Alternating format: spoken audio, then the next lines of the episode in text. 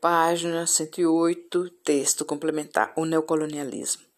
O fim da dominação colonial não significa o fim da influência dos antigos colonizadores.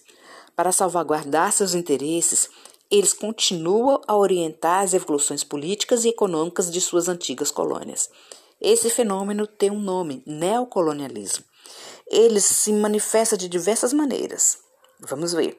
Relações privilegiadas entre os antigos colonizadores e as elites dirigentes das novas nações progressivamente colocadas por eles no poder. Manutenção de quadros e técnicos europeus em alguns pontos-chave, dependência econômica, transferência de tecnologia, investimentos de capitais, etc acordos militares e de cooperação científico-cultural e etc., muitas vezes a antiga potência colonial interfere para eliminar homens políticos considerados nacionalistas e pouco compreensivos aos interesses do Ocidente. Os que não são contra a ordem neocolonial.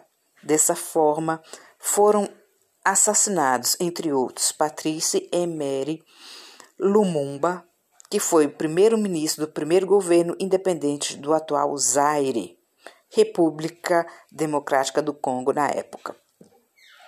Almícar Cabral e Eduardo Mondlane, líderes das independências de Guiné-Bissau e Moçambique, foram derrubados o presidente Kwame Nkrumah, líder da independência de Gana, e Milton Obote, primeiro-ministro de Uganda, Carlos Serrano.